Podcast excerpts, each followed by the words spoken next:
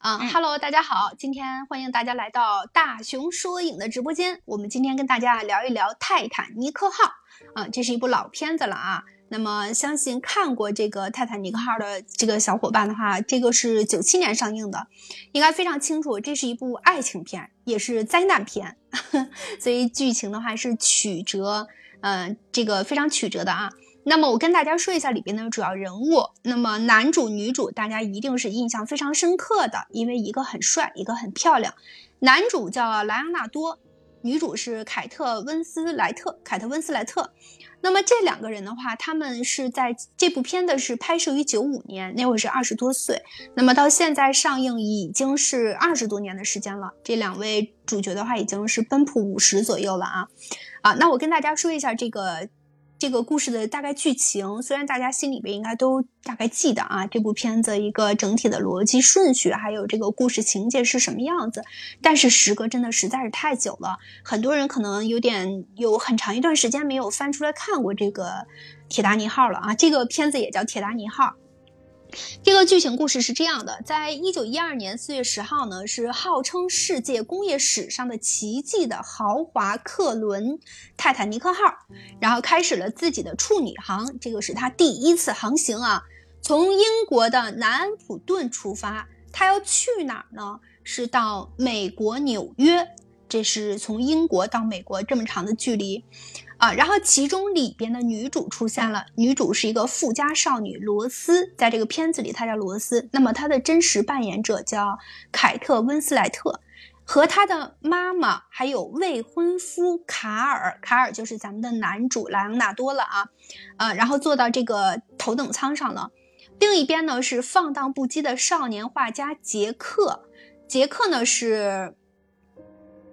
啊啊，那不好意思啊，我再重新重复说一遍啊。这个富家少女叫罗斯，是凯特温斯莱特扮演的，和她的母亲以及未婚未婚夫卡尔，然后坐在这个头等舱上。另一边呢，这个放荡不羁的少年画家杰克，那么这个杰克就是男主莱昂纳多扮演的，在也在码头的一场赌博中呢，赢了下等舱的船票。然后也就是他们都在这一艘船上，一个在头等舱，一个在下等舱。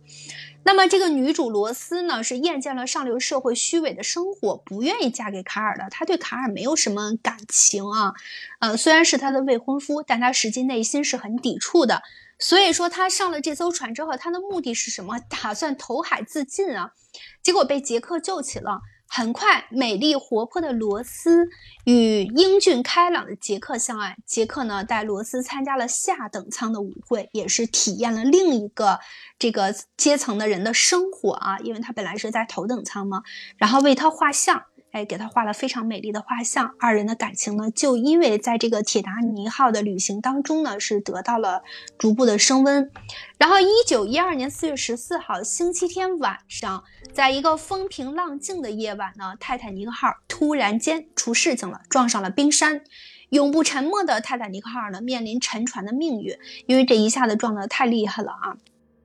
所以，罗斯和杰克呢。在这段刚萌生萌芽的这个爱情呢，即将要面临生死的考验。那么这个就是整个故事情节哈。他们这个大家都知道，这个结果是这样的：这个沉船了，然后船上的人呢无一幸免，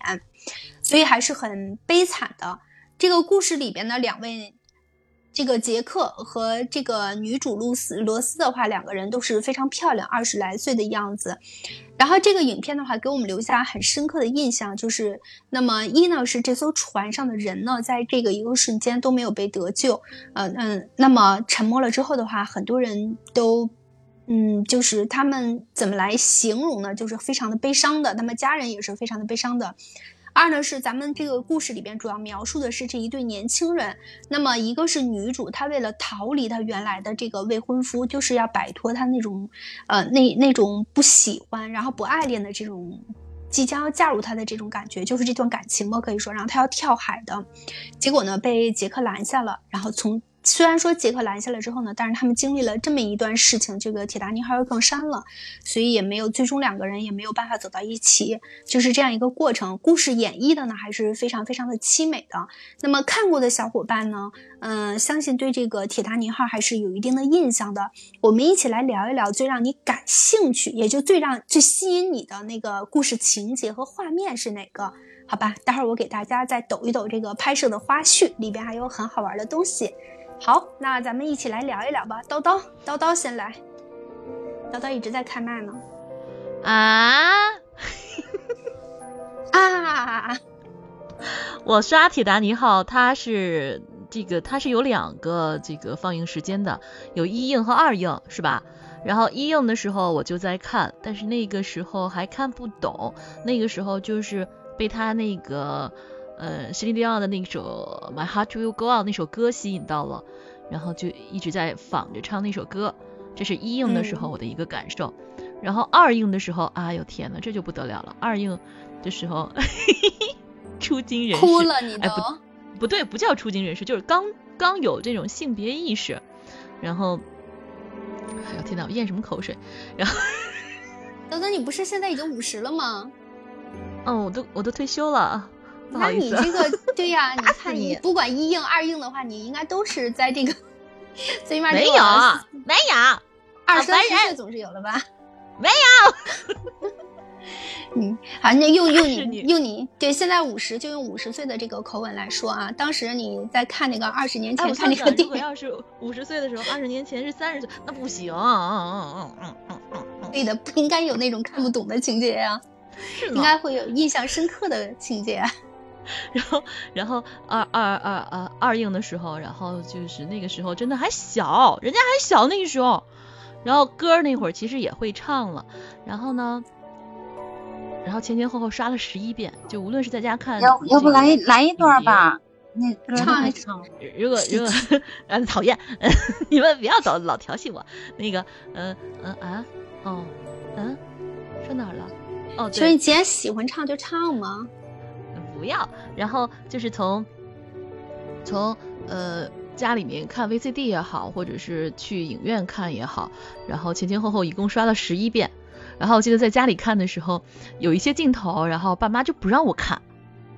就不让我看，就捂我的眼睛。我就一直很好奇，我就一直很好奇那是以什么样的镜头。然后后来就自己偷摸着跑到电影院去看，然后我就终于看到了那个他们不让我看的镜头。我就很好奇，终于看到了那个他们不让。所所以现在明白了吧？你你知道他们不让我看哪些镜头吗？镜头一就是那个，嘿，就是那个吐痰的那个，就是可能我们家家教比较那什么吧，女孩子是不可以做那样的行为的。然后我就觉得，哎，那是在干嘛？然后一直到我现在，其实我都不会卡痰。哎，真的是不会。然后那个时候觉得这个动作挺挺神奇的。你失去了人生的乐趣。还真不会，我到现在都不会，不会卡痰。所以，所以我的这个 这个这个肺里面的这些废物出不来，可能跟这个有关系。然后第二个镜头就是就是他们在他们在车里，然后车里全是雾气，然后突然一个大巴掌啪拍到车窗上。就这个镜头，其实我那时候也不知道他们在干嘛。就觉得很神奇。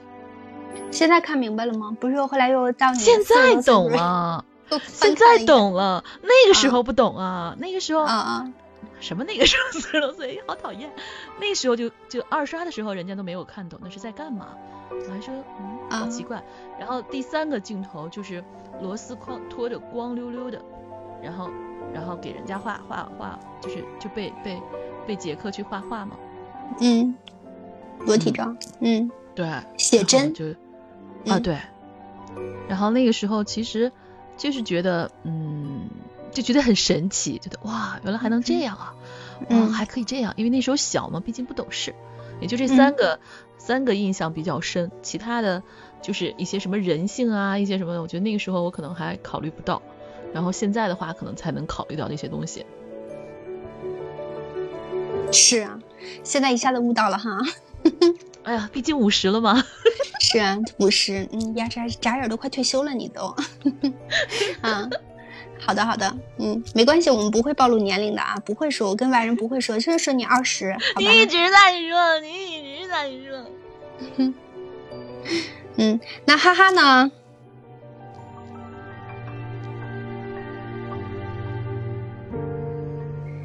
哈哈能开麦吗？哎呦，开麦我可吓我一跳以，别怕别怕 啊！我我说什么呢？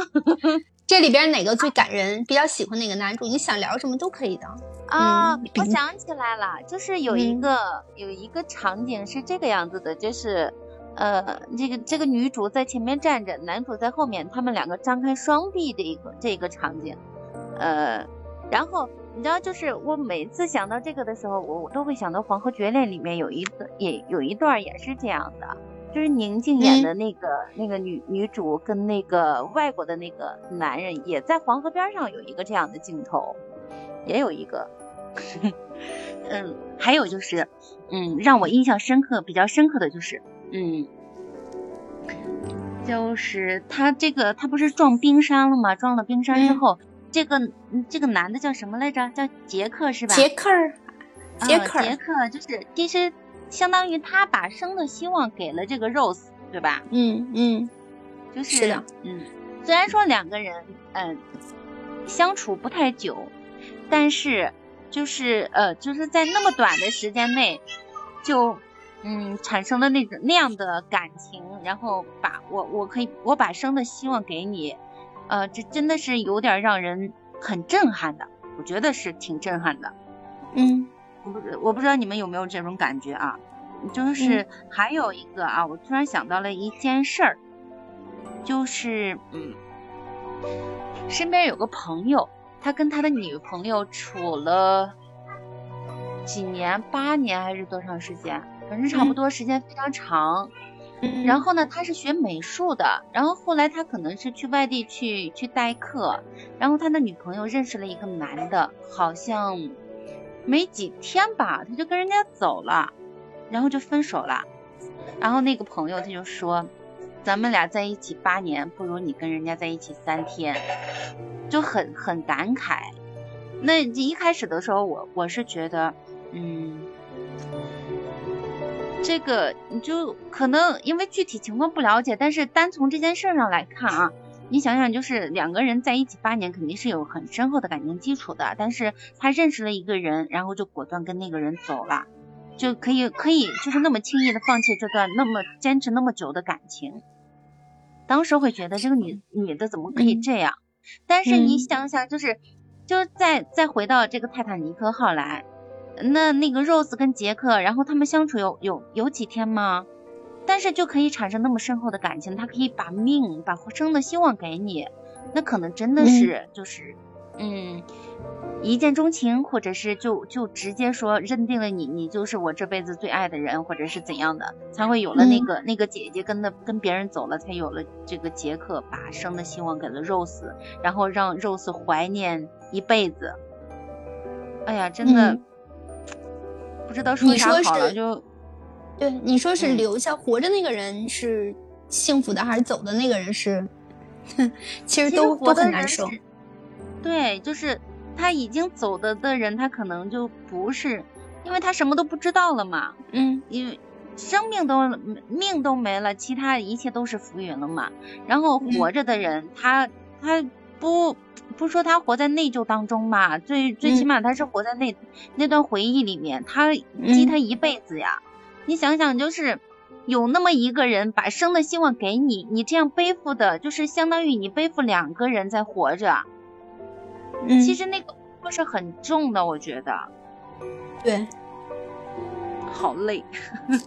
反正也是心理压力有点大哈，是吧？嗯，对呀、我我先我先说两句，接着师姐哎。这个话题，好吗？嗯，好，啊我啊我正好我正好出来了，一会儿我要回去到。屋里可能会比较乱，我就先说两句啊。嗯正好师姐说这个话题了，包括咱们呃今天讨论的这个话题，就是认识了几天就能够产生这么呃这么真挚的感情吧啊，我我给这个真挚加个引号。那个，叫我说啊，就是这个有句话怎么说的嘞？叫饱食思淫欲，对吧？保暖如果连饭都吃不上的话，对，对你还去谈什么爱情啊？我觉得这都是吃饱了没事干的人，嗯，才去找这种刺激。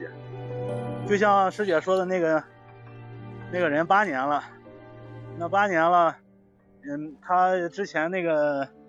那个那个男的没有让他心动过吗？是吧？那就可能是厌倦了吧，可能不如这个新鲜的更刺激，啊，也可能是有了自己的这个嗯物质条件了，想去追求这个精神上更高层面的东西，这不也跟咱们泰坦尼克号里面的那个女的差不多吗？她正因为是上流社会的人，对这些嗯生活不愁，对吧？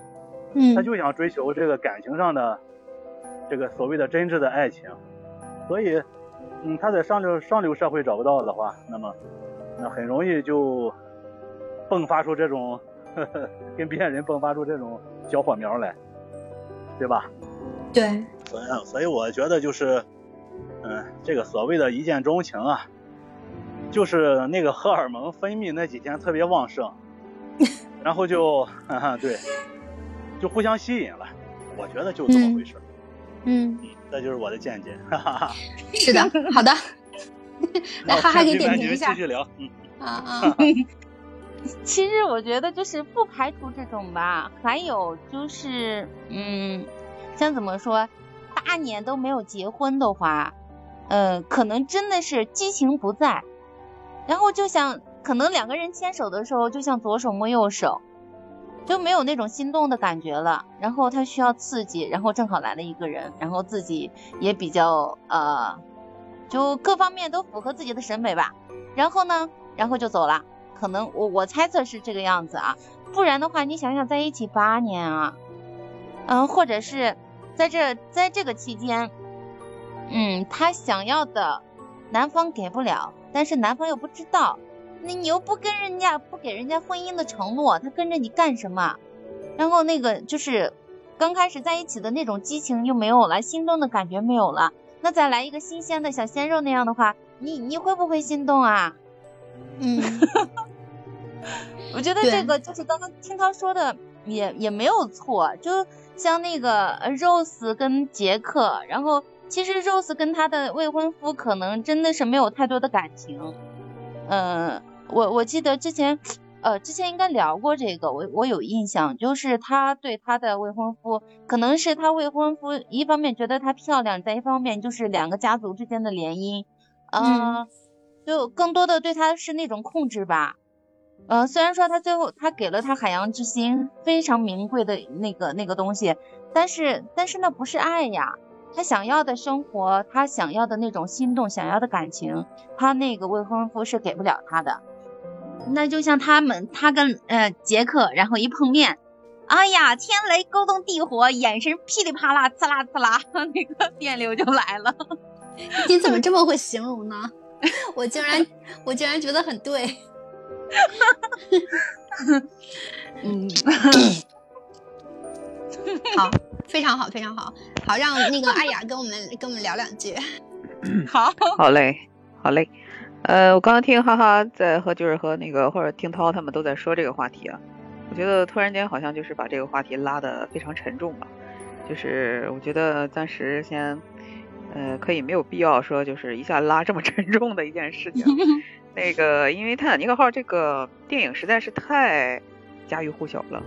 呃，我是在呃这个片子上映的时候，我刚好上中学嘛。嗯，就是给大家分享一个轻松的事情，就是当时，嗯，他在他是他应该是在电影院上映过，但是我们那时候还比较小，我们那时候电影院还没有这么的像现在这么快捷嘛，这么的方便。然后大概我就我大概率不是呃我是没有在电影院里面看过的，呃，然后但是我们当时听说过这个电影特别有名，呃，然后我的一个非常要好的一个女同学吧，她。他家里面就是后来买了这张碟片儿，嗯，然后呢，我们好几个同学就就是女生嘛，都呃听说碟片儿一样那种东西，就看到那个非常好看嘛，然后于是大家就呃他就邀请我们一起到他家里面一起去看，然后我们当时应该是四个人一块儿看的，在这个看的这个过程之中呢，嗯，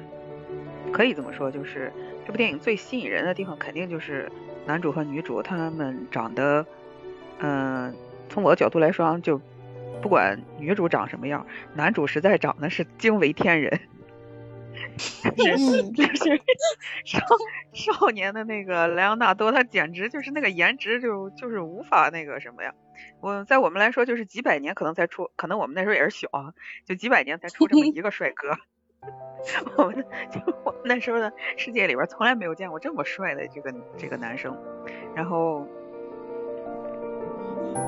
哦，然后他那个什么就是，嗯，当时是金发嘛，碧眼。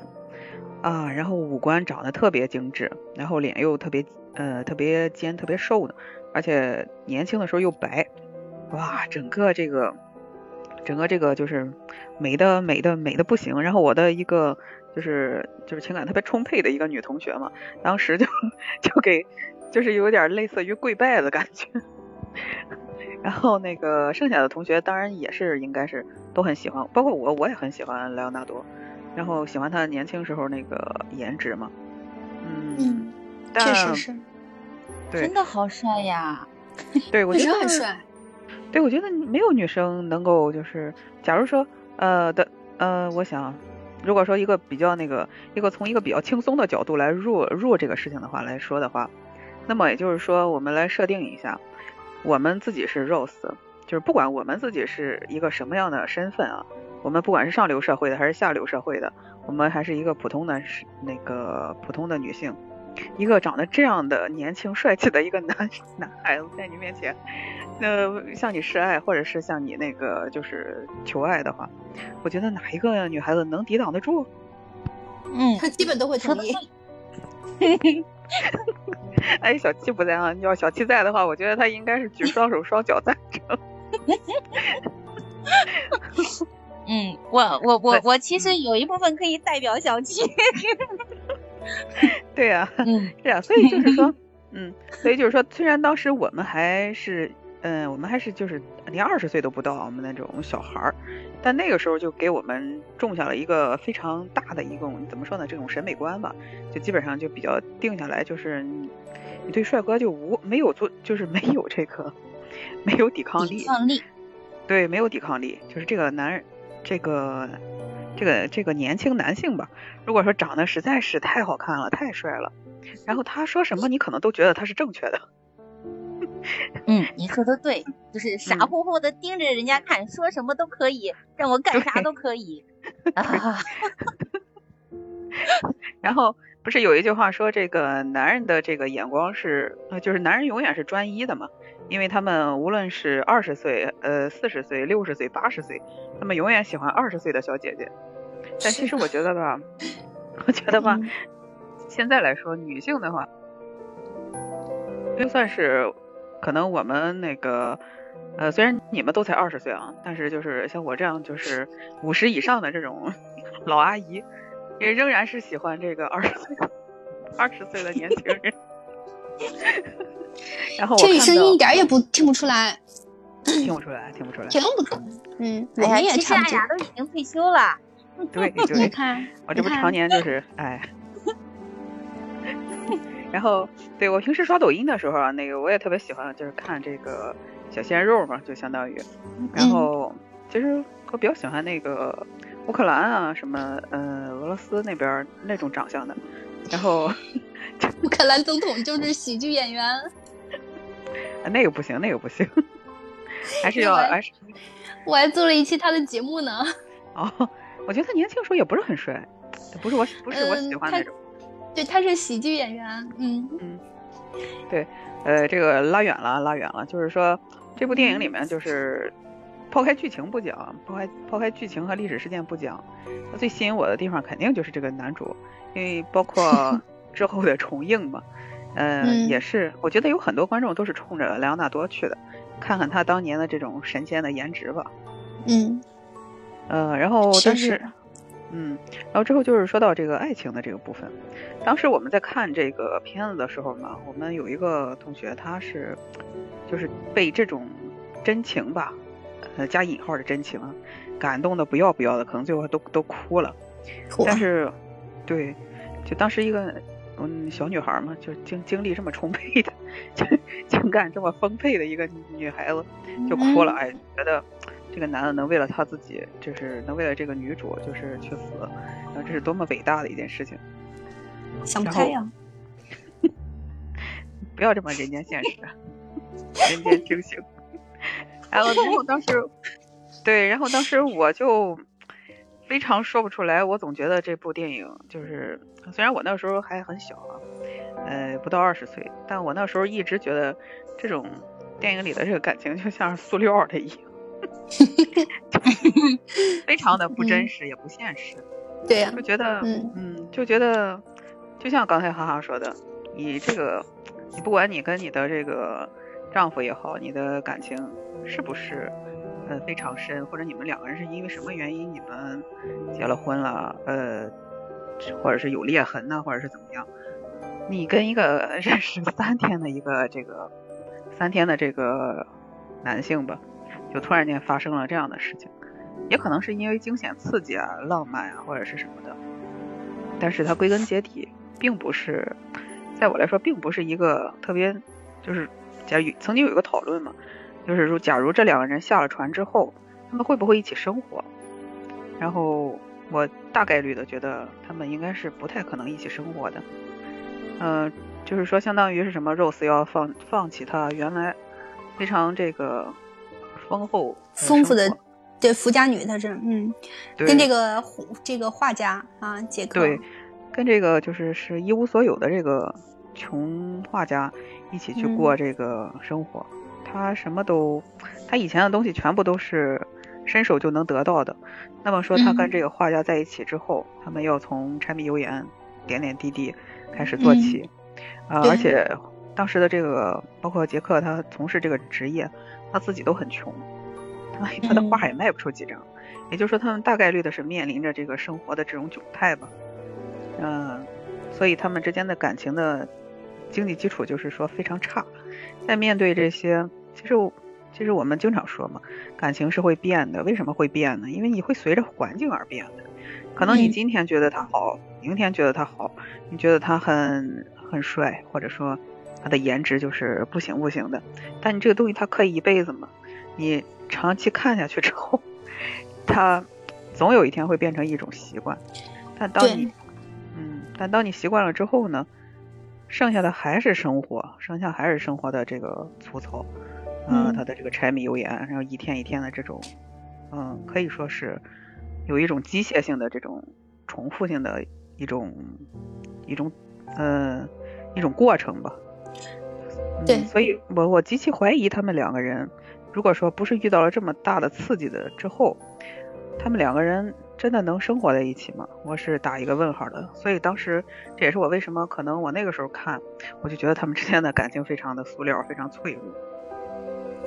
所以，对，所以很多人说，就是婚姻其实你颜值只是一方面啊，那最后过在一起的话，还是要性格好。那那个你报了一个男主啊，然后我给你报一个女主吧，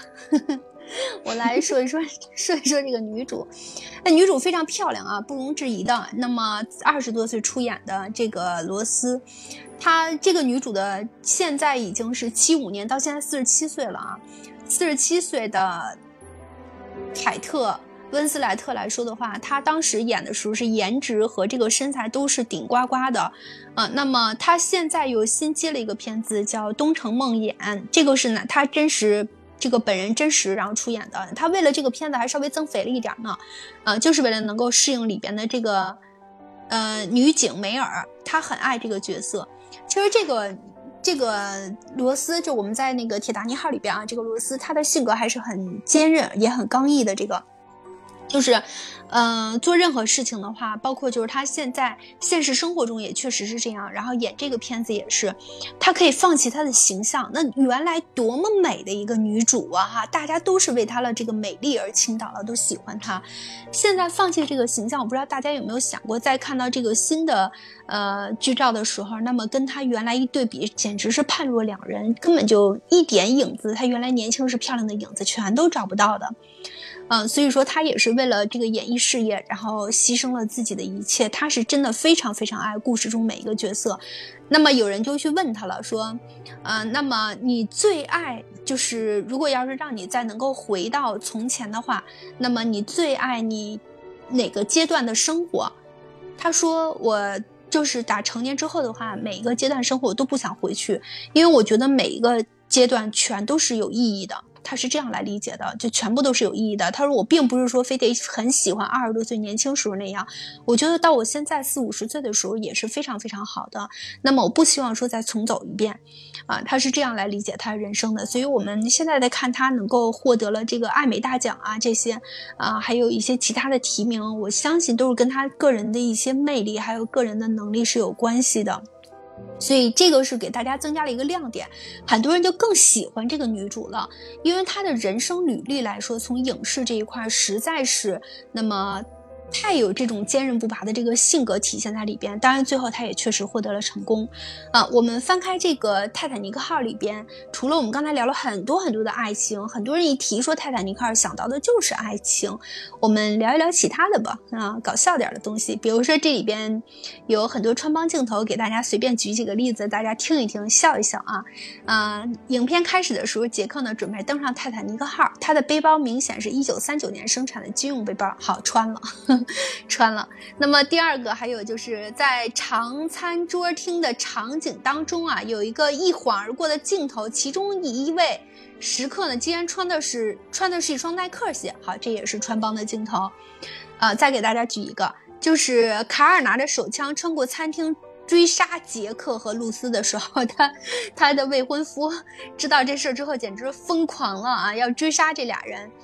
然后呢，背后有个窗户透射的是日光，而沉船的当时是夜晚，这个也是明显在时间上面就给穿了帮了。所以其实这个整部影片看来的话，我们不仔细去看是不会发现这些穿帮镜头，但其实也是翻很多这个影迷的话翻出来之后，就是让大家高兴高兴啊。那么除了这个爱情之外呢，还有很多其他的呃场景在里边，我们也并不是说嗯，那么看到的都是美美的都是爱情。所以也看懂了里边的这个故事情节，同时看懂了这个里边的人设，还有就是美男女主他表现出来的这个，呃张力还有性格啊。那我们今天跟大家分享的这个泰坦尼克号啊，是从里到外，然后都给大家讲了讲，嗯，有故事爱情片，还有人物，还有你最喜欢的哪个呃男主还是女主，还有因为什么喜欢他，这些也全都聊到了。哎，那我们这个主理人大熊的话能开麦吗？可以跟我们。说两句吗？要不然你上了半天麦了也没说什么，是吧？我在听你们说，然后呢，等一会儿准备一个一个的批。不能给你这机会啊，根本就 直接收尾。那 天哪！你你还要不要批？现在？你你看啊。嗯，今天呢，其实组织泰坦尼克号呢，也是因为咱们在报话题的时候呢，也是，哎，我不知道谁写的，我这东西总在怀疑某些人写的之后呢，就不愿意，就愿意让大家一块来说。嗯，我也不知道谁写的，完了就变成大家一起来说了。嗯，那个其实啊，就是有一个小插曲，我不知道你们有没有有不有没有知道啊？其实就这个在这个这部影片里边，真正给露丝画画的人是谁？杰克？不是，其实，在在这个拍摄场景中的话，那个呃，真正给露丝画画的那个人是卡梅隆自己。这么厉害？啊，然而，然而，其实这个，其实你没有，你们没有发现，卡梅隆其实是个左撇子。如果说大家有有意义的留意的话，他那只那只手。是左手，而不是说正常常规的这个小李子的右手。嗯。但是但是圆点镜头的时候，确实是右手在画画。也是又又那什么了，穿了。对。对。这是一个，呃，就在我印象里面的一个，就是一个所谓的穿帮镜头吧。嗯嗯。也挺好玩的。对，那今天今天这部影片呢，其实我想跟大家聊聊什么是这种。泰坦尼克号这种这种这种是短暂的这种感情，能够去让他演绎的这么的呃悲剧。嗯，你来跟我们说说。嗯嗯，无论说无论说就是说，呃，现在来讲的话，可能说，由于现在社会的一个快节奏，导致于说很多人都把这种爱情好像变成了一种呃快餐式的方便面。如果说如果说都是这种状态的话，所谓的就是像现在流行词什么渣男渣女的出现，也就是因为因此而诞生的，也许是这个样子。另外一个，呃，由于现在社会的一个状况，就是曾经在我印象里边，就是说上上学的期间吧，还能够有所谓的一个距离产生美，因为当时的时候并没有说现在的一个通讯这么发达，能够去呃，就是说我想你，我想看见你，那么我就可以给你开个手机视频。跟你聊聊天儿，是吧？虽然嗯距离很远，但是呢，可以很快捷的去看到对方。那也就因为这，也也许就是因为这种现象的发生，导致于说，到底是有距离还是没距离的？那我想问问大家，就是说，如果说你们认为说，在现行社会中，所谓的这个距离产生美还存在吗？或者说，或者说说像这个呃这个泰坦尼克号的男主和女主一样，他们现在这个社会还有所谓的这种呃一一见钟情而去愿意赴死的这种人吗？嗯，少。好难啊，嗯，这个问题，这太难了。有是有啊，但是就是容易那啥呀，其实我想到一个啊，就是、嗯就还是刚刚艾雅有提过啊，就是他们两个人，嗯，一个上流社会，一个底层，就像杰克他可能小有才华，呃，然后那个 Rose 可能真的是猎奇那样的，就是我在我的圈子里面啊，我已经腻烦了，已经已经厌倦了，所以就是尤其你长得又那么帅，所以就是啊猎奇的心理。但是就是最后的话，就假如说这个泰坦尼克号没有撞冰山的话，他们两个可能也只是，就比如说像是一夜情缘呀、完完事儿就完事儿了，呃，之后他可能还会跟他的未婚夫结婚，然后杰克过自己的生活。他们真正能走到走到生活当中去吗？我觉得很难。那就是刚刚大雄的问题也是这样的。那这样的猎奇的男女有没有？有，我觉得，我觉得应该不在少数。但是，就是真正说这一见钟情，或者是这样的，就是啊这么短暂的感情，呃，真正说遇到困难或者是那种比较，就是需要面对生死的时候，人家都还说那个夫妻本是同林鸟，大难临头各自飞的。那这样的话，就是能有几个？我觉得很少，肯定会很少。人性嗯自私嘛，本来就很自私。对找去吧。呃，那呃，那我说，呃，首先就是他这个杰克和露丝嘛，有一种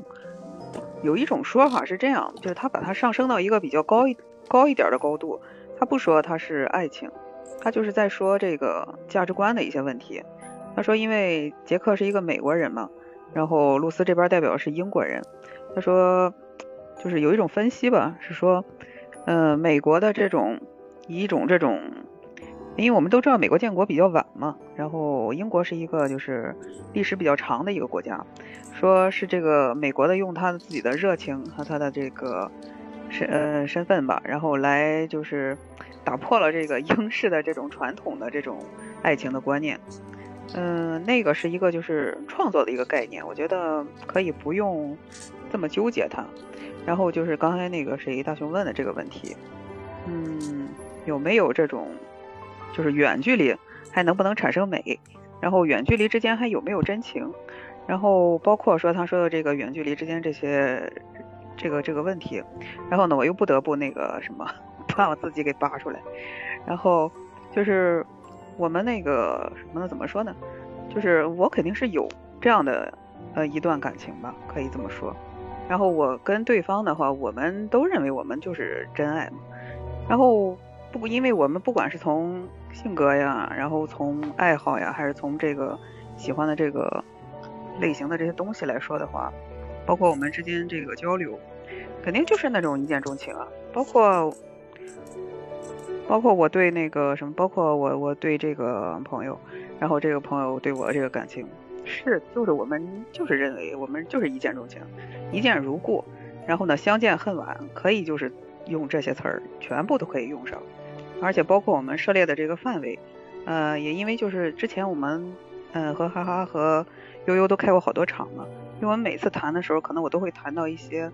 比如说诗歌呀，比如说散文啊，比如说艺术呀，或者是。这一类型的东西，嗯，并不是说，嗯，就是或者说并不是说就是很那个很普通的那种流行文化吧，可能我们不是很喜欢那种东西，也就是我们之间可能共同语言都就是集中在这一部分上，那可能我们之间认为我们之间是一见钟情，然后我们之间感情也非常深刻，呃，但是呢，由于一些客观条件和这个外部的事件导致，我们后来还是决裂了。然后决裂了之后呢，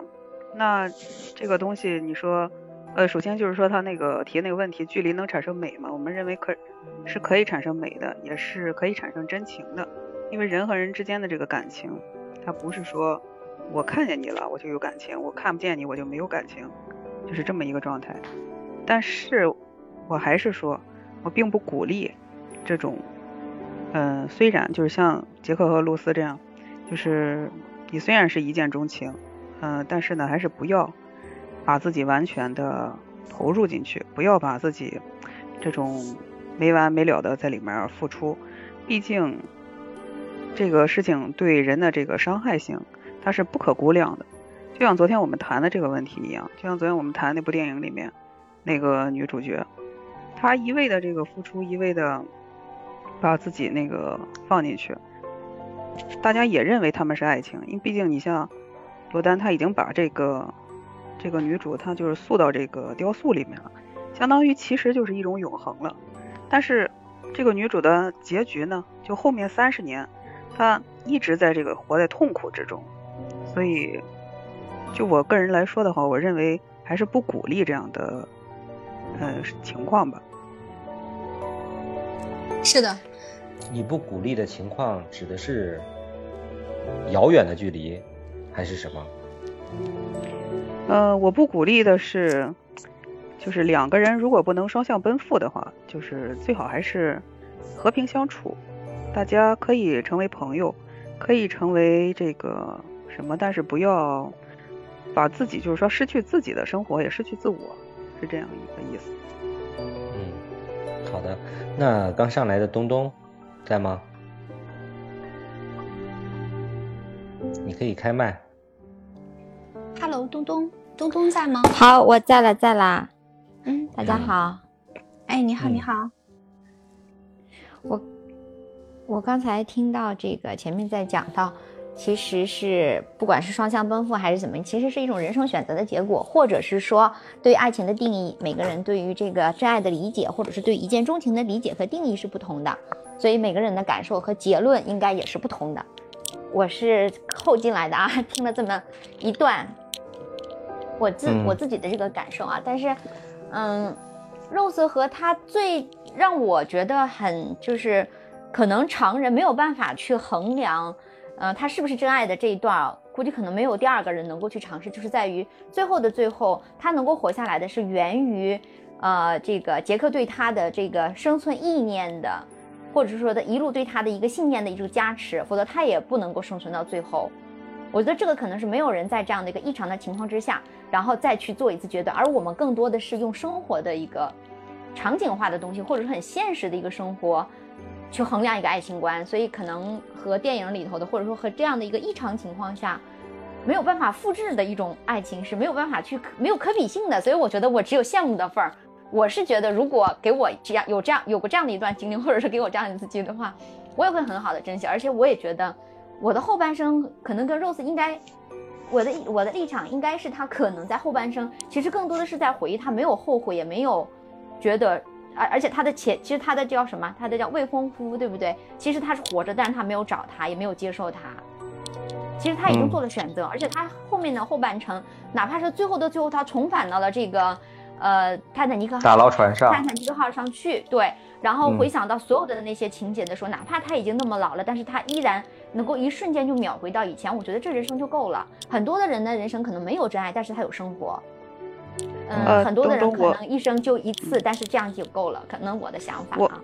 啊，我知道，我听我听了你的想法，我突然间有一个产生了一个想法，就是我们知道你是你刚才说的这个话里面，你是站在 Rose 这个角度上来说的。那我们说，嗯如果说我们从杰克的角度上来说，他为了 Rose，他已经付出了他的生命，他死了。那么谁来替他？我就是说，他的这个生命是值不值钱呢，或者说嗯他的这个付出值不值得呢？他当然值得呀，因为他抓了真爱呀。而且这也是他自己选择的结果，他也有机会他上船，呃，但是他还是放弃了呀。那定义其实他们两个人，都是选择的结果，都是都是双向奔赴自己选择的结果，而且就算是到最后的那一刻，就是在那个案板上的时候，不对，在那个船板上的时候，他要是如果爬上去的话，那 Rose 就可能是死掉的一个，他可能就是活下来的那一个，但是他始终还是在坚持，然后包括一路上对他的这个。他专业的这些判断也不是专业的判断，我觉得他所有的判断都是很正确的，然后所有的专业的判断也在最后的一刻救了他，救了 Rose 到最后的一就最后的这一刻，坚持到了最后的这一刻，我觉得，所以我觉得他是一个嗯很有智慧的人，他也很智慧的选择了他自己的方式。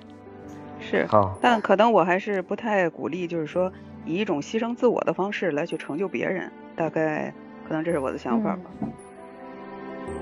好，那先东东先做一下自我介绍好吗？你的专辑，你的内容，给大家，大家听一下。好，嗯，我是东东，嗯，我也是算是一个小白，然后我自己比较喜欢的是，呃，自己本身的学的专业就是旅游管理和这个游轮的方向，所以说大雄说到了这个泰坦尼克，我觉得其实挺有共鸣的，而且也很喜欢这部剧，嗯，然后我自己的爱好呢就是旅游、音乐，啊、这个有的时候会写写诗歌，啊、呃，基本上我的情况是这样，所以说如果有感兴趣的，或者说有有共鸣的小伙伴们，大家也可以 一起这个聊一聊啊，一起玩儿这样。嗯，其实呢，今天呢，我呃邀请了东东来呢，呃，首先先给东东道个歉啊，我因为上班的原因啊，没有及时到场，呃，没事没也没有及时的请东东上来，是这个样子。其实呢，我想今天让东东来真正的去分析一下，在泰坦尼克号上发生的这些事情和这些呃所谓的撞冰山和自救。然后呢，虽然说有可能讲我们现在距离说我们去坐船还很远，我们遇到海难也会很遥远，但是我只是想让东东来分享一下，真正游轮上呢有意思或者说有趣的点。我们假如说我们有一天我们去坐了游轮，我们去坐了呃所谓的这种渡轮，呃，那你应该去怎样去玩转它？就像说呃这个呃 Rose 啊、跑到了这个二等舱去享受了真正的这些普通老百姓的这种快乐，这是其中的一个点，对不对？嗯嗯嗯，大雄其实是在介绍，我听着很开心，因为这个我自己的有一个现在在做的这个播客的专辑，就是说叫做玩转游轮，因为我自己想这个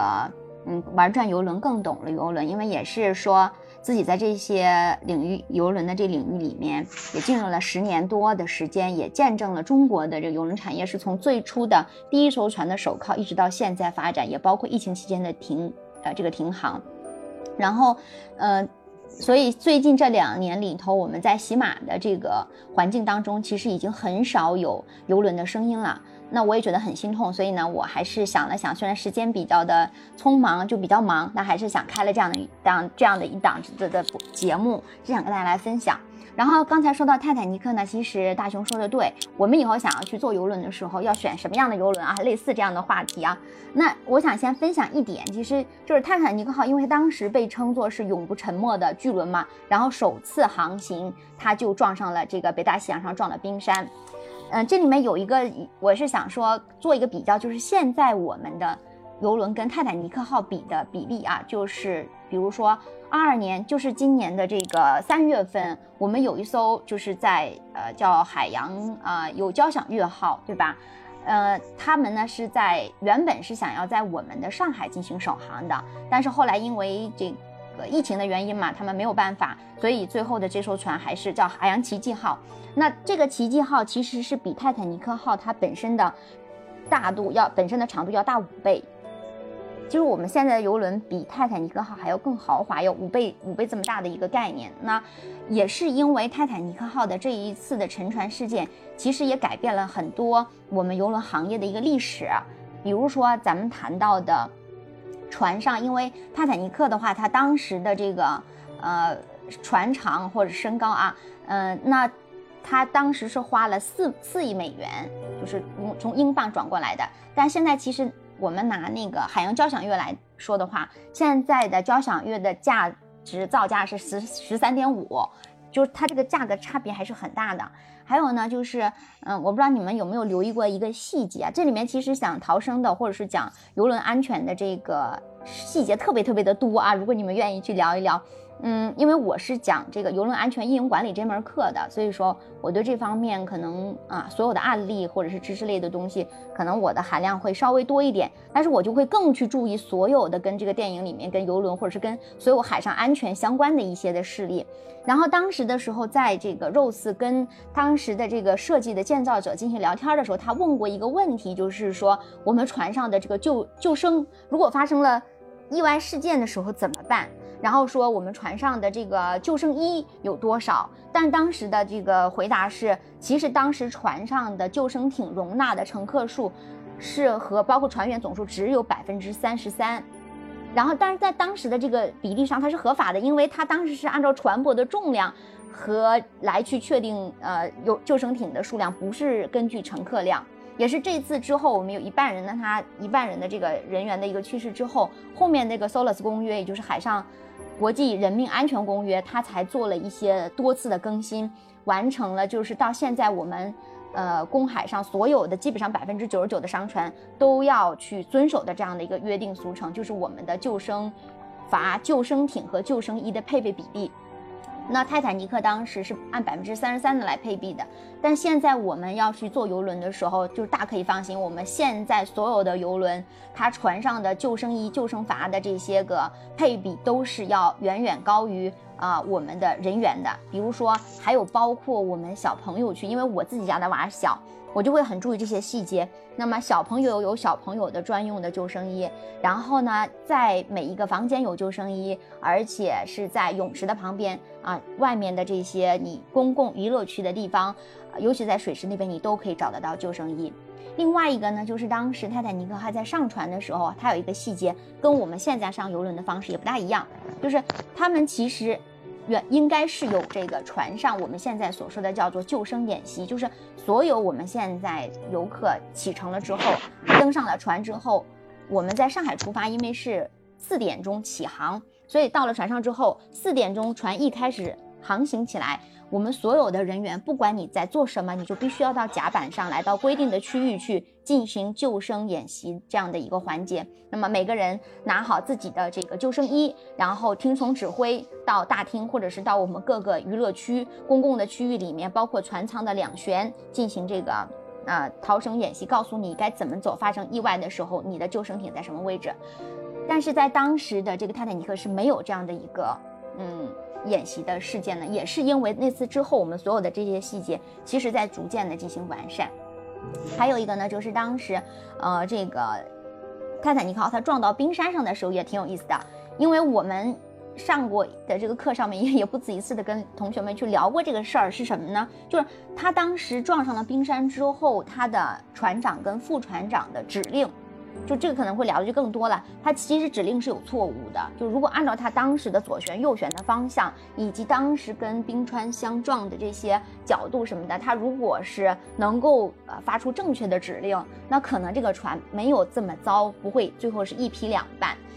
嗯，还有一个呢，就是这个当时船体的一个问题。现在说，那泰坦尼克号撞冰山能沉，那我们现在的游轮撞上冰山能不能沉？我相信可能有很多的人会，呃，会会问这样的一个问题，那也是我们会比较关注的。嗯，我介绍一个游轮，我觉得它可能是比较比较能够让大家能够去接受的。它其实就像一个移动的这个城堡，移动的一个一个一个活动的这样的一个大的这样的一座城。所以我们前面的时候，前年有一个电影叫做《海洋之城》，我不知道大家有没有人去看。反正我是挺喜欢，我是因为喜欢它的拍摄是实景在游轮上拍摄的，然后当时也是有呃所有的这些拍摄人员、演职人员都是多次的到船上实体进行拍摄的，所以我很喜欢。嗯，然后呢，就是皇家加勒比有一艘叫做海洋绿洲号，那它就是很好的回答了这个问题，因为当时泰坦尼克号它的这个舱体下面是有密闭的舱室，如果是水。能够达到这个叫 A B C D E F 这样的一个等级，那不同的等级，它水密的这个密封舱的舱室，它都能够进水的高度是不一样的。那 F 是比较低的，也就是说它跟水线之间才相差是四米。那如果当时泰坦尼克制造的时候，按照正常的呃原本的设计，如果是在 C 线或者是 D 线的话，那么它进水的高度就会高很多。但因为他们节省了当时的这个成本，他就把那个线水线下降到了 F 的这个等级，所以一下子就。它的进水的速度就会加快，那也是后后来因为有了这个之后，我们像刚才说到的海洋绿洲号，它能做到什么呢？它现在，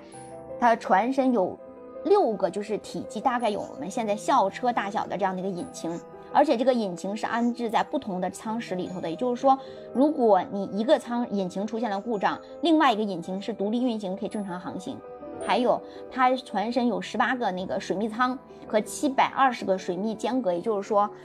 你如果这个有一部分坏掉了之后，其他其他的这些舱室是可以不进水的。还有就是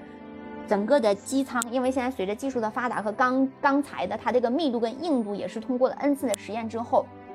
现在的机舱是做这个双层壳体的这个保护的，那么尽量的去保证它的船身是不能够不会去进水的。所以其实现在很多很多的设施跟配备，就是呃一百二十。百分之一百二十五左右的这样的一个容量来做救生艇的这样的一个人员配置，然后有基本上有每一个船员跟游客都会有位置的，所以好多好多的细则其实都是从最初泰坦尼克里面发生的这些个实际的之后，所有的配比，所以公约也在不断的进行完善，所以我觉得现在坐游轮真的挺幸福的，而我是因为这么多年，所以基本上在上海出发的这些游轮。我们要不然就是首航仪式，我们会上去进行参观，他们有很多的活动；要不然就是带着家人，也是 N 次去乘坐游轮。我是觉得很很开心，而且我家人小朋友也很喜欢。嗯。叨叨，你在说什么？Sorry，Sorry。没事没事。你把你的混响关了，好大呀。没。Sorry，我说的有点多，但我真觉得说，嗯。跟泰坦尼克号比，我们现在的游轮或乘坐游轮的游客真的是挺幸福的。所有的这些啊，包括有配备的什么救生员啊，这些也都是为了在船上面、海上发生的任何的一些意外事故等等，它嗯，安全的设施跟设备真的是挺极致的。而且跟现在的酒店相比较而言，它比酒店要更细致，它的服务的水平是六星这样的一个标准的这样的一个理念。所以，哎呀，我我觉得一说到游轮，我就停不下来，因为我太喜欢了。好，大熊，大大家看看有没有人对这个乘坐游轮什么的感兴趣，或者是，哎，觉得还有什么样的问题，我觉得也可以好好聊一聊。我觉得，我觉得你更应该说说这个落水这个事情该怎样去解决，尤其在大海里。落水的，我给你一个案例，很好玩。我们在，一是一几年，我记不住名字，记不住了哈。就是我们从上海出发，有一艘游轮，它是去呃日本的航行。然后我们有一个呃游客就是落水了，而且它是事实，但是他还活着，他很他很酷，而且是个女士。然后他在船上，他在海上漂了四十多个小时，最后被呃旁边经过的游船救起来了。然后呢？呃，大家问他是怎么活下来的，他说他自己是一个体育，就是做过体育老师，所以他的身体，啊，他就会游泳嘛，他会游泳，然后呢，他就在水上漂着，他要睡着了，他也会睡着，他累了就会睡觉，睡着了的话，他就感觉自己要沉下去了，他就动一动手，然后他又漂在海面上，等到有船经过的时候，他会去注意说离那个螺旋桨远一点，因为有很多螺旋桨是外外翻的嘛。嗯，然后一直到有有游船经过把他给救下来，所以我觉得能够被落水是一个呃，像他这样子的，我觉得会游泳很重要啊。另外一个就是船上是有这个监控的，这个也是以前的这个他哪个什么没有，但是也曾经有过国际上到我们国家也是有几个案例是，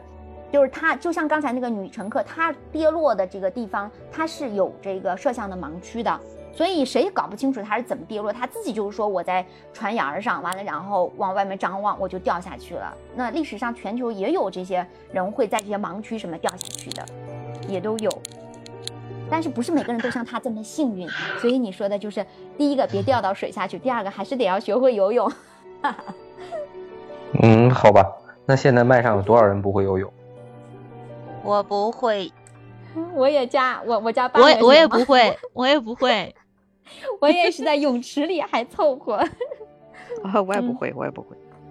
你看，基本上大多数内地人是不会的。然后呢，那现在呢，其实我更想的是听一听，就是如果说就是说现在如果说就是这个事件过去以后的话，呃，有一个呃又价美物廉的这个这个所有的这个事情都能非常安逸的一个游轮的话，如果如果我们去选择去集体游玩的话，你会推荐呃哪条线路或者说是？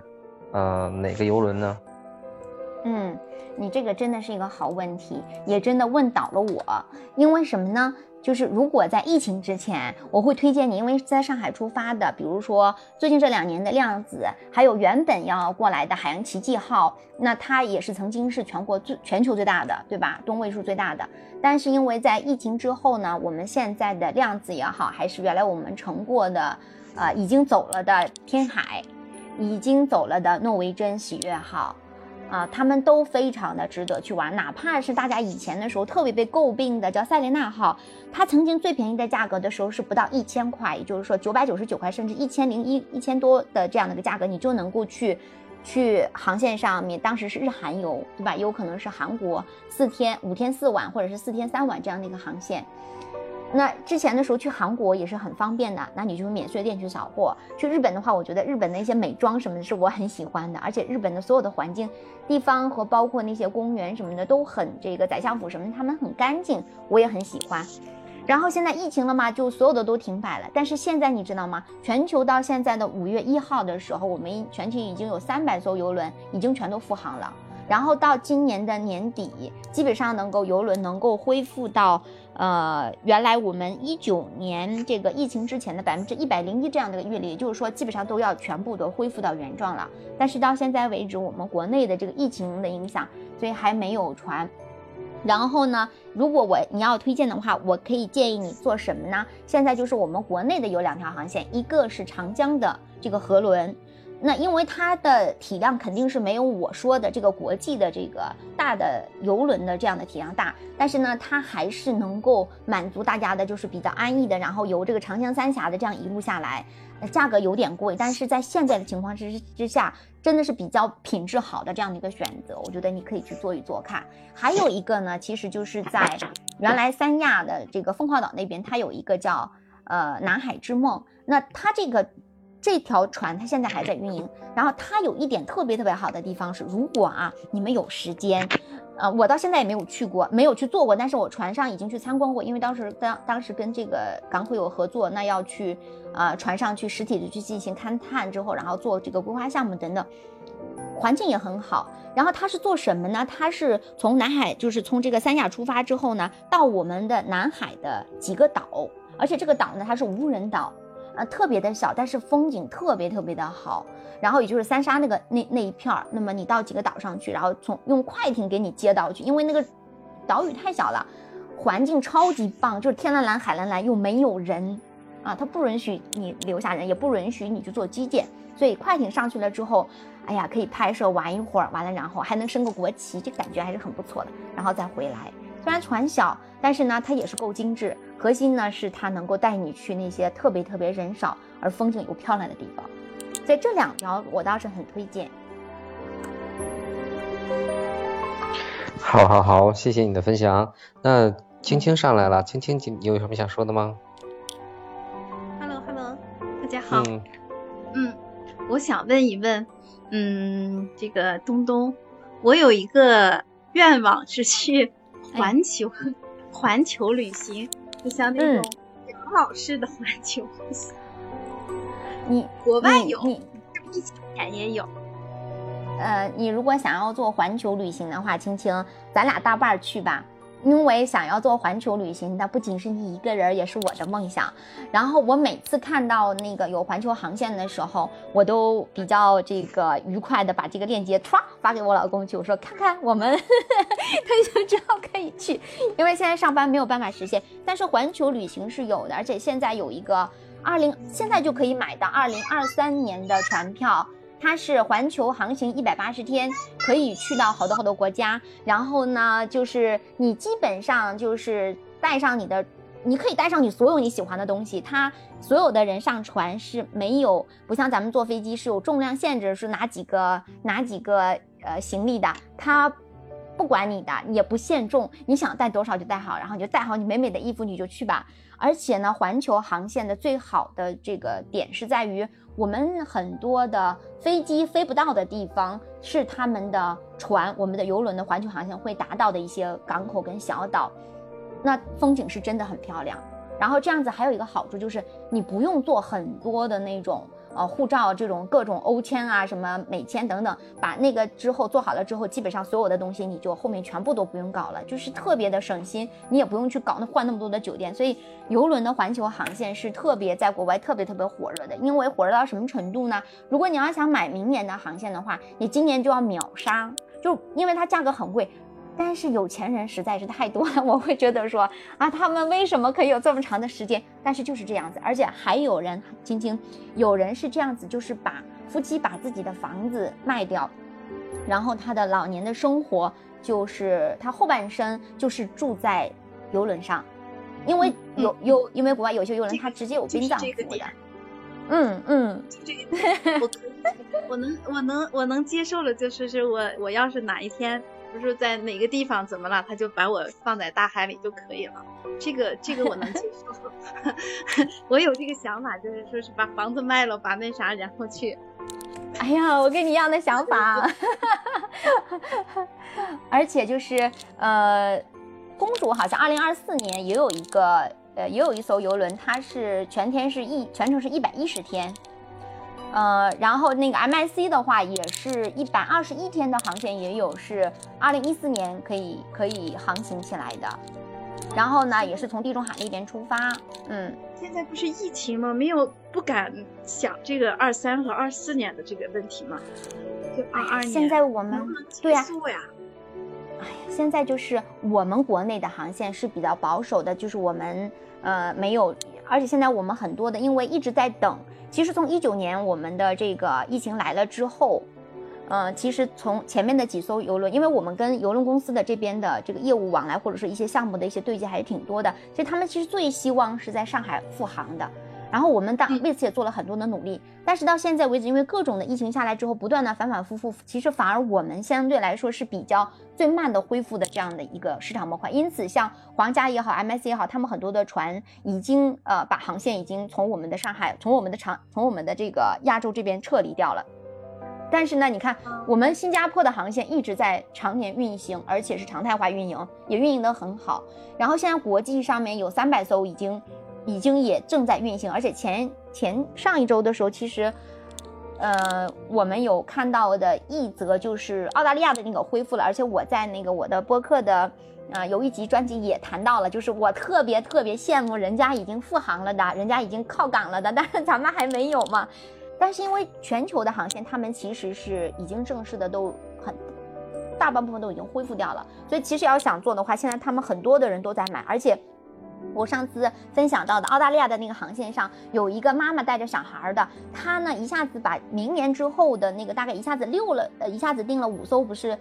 五条船，不是六五个航次，不是六个航次的航线。她就是觉得说我等的太久了，我就一定要把它再玩个够，这种感觉。哎，我觉得真的是很豪爽。哇，但是我还是对这个疫情比较保守，我还要再等一等，真的不冒这个险。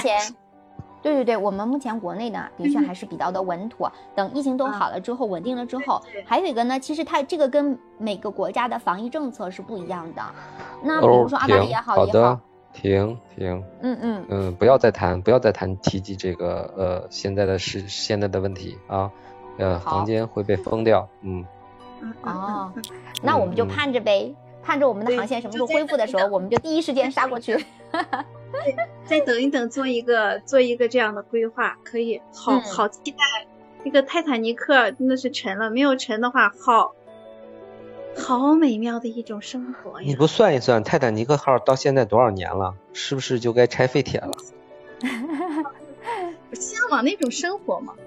那种是骨灰级的呀，向往一九一二年，我不是说泰坦尼克嗯号呀，我坐不上了，我那会儿还不知道在哪儿呢。也不存在啊，一九一九，也不存在。其实，其实现在就是说，呃，服役几十年的大几十年的船是有的，有是吧？对，嗯是的。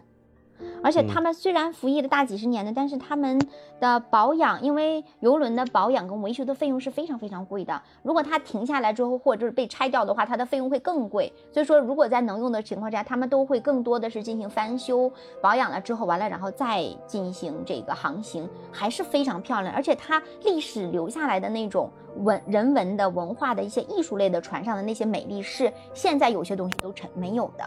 所以其实上不同的游轮，它的你要去呃品鉴的东西是不一样的。然后比如说你啊艺术范儿的那种啊，或者是那种公主范儿的，那就是公主是吧？艺术类的话，它的那些船上的名画贵的要命，但因为它也真的是值那个价格。然后还有像迪士尼公主，那就是更漂亮。我觉得我们家娃儿，反正我是去了，但娃儿没去。那公主游轮不到我们国内来，因为它在那边阿拉斯加什么航线，他们的他们的利润实在是很高。但是我就特别的期盼着公主不是那个迪士尼游轮能到我们这边来，它实在是太美丽了，太漂亮了，小朋友肯定会很喜欢。应该以后会。那你说，其实关于这些主题的东西啊，很多、嗯很多这个，比如说主题的这些呃游乐场，其实就非常吸引人。其实我并不是说我去非得说去坐一趟船这么这么渴望。呃，就像你提到这个主题的话，我最最向往的是去去一趟那个法拉利这个汽车公园儿，然后呢享受一下法拉利的那个现场，就跟你说特别想去这个迪士尼的这个船主题这个船上去看一看一样。啊，这个能能想到你这个心态。好嘞，那么我们把更多的时间分给大家，其他同学再聊。但是你刚才说的赛车，游轮上的有一个叫做喜悦号，诺维珍喜悦号，它就有赛车，你可以一边看着蓝蓝的海，然后一边游轮上玩，你还可以玩赛车啊，实现了你的梦想。嗯，好的好的，这个你可以有。好，谢谢大熊。啊呃，欢迎大家呃来到那个大熊摄影。呃，我们每天晚上七点半都会在这个直播间里面给大家分享一部经典的电影，然后希望大家呃呃每天都可以来那个听我们说电影、说故事。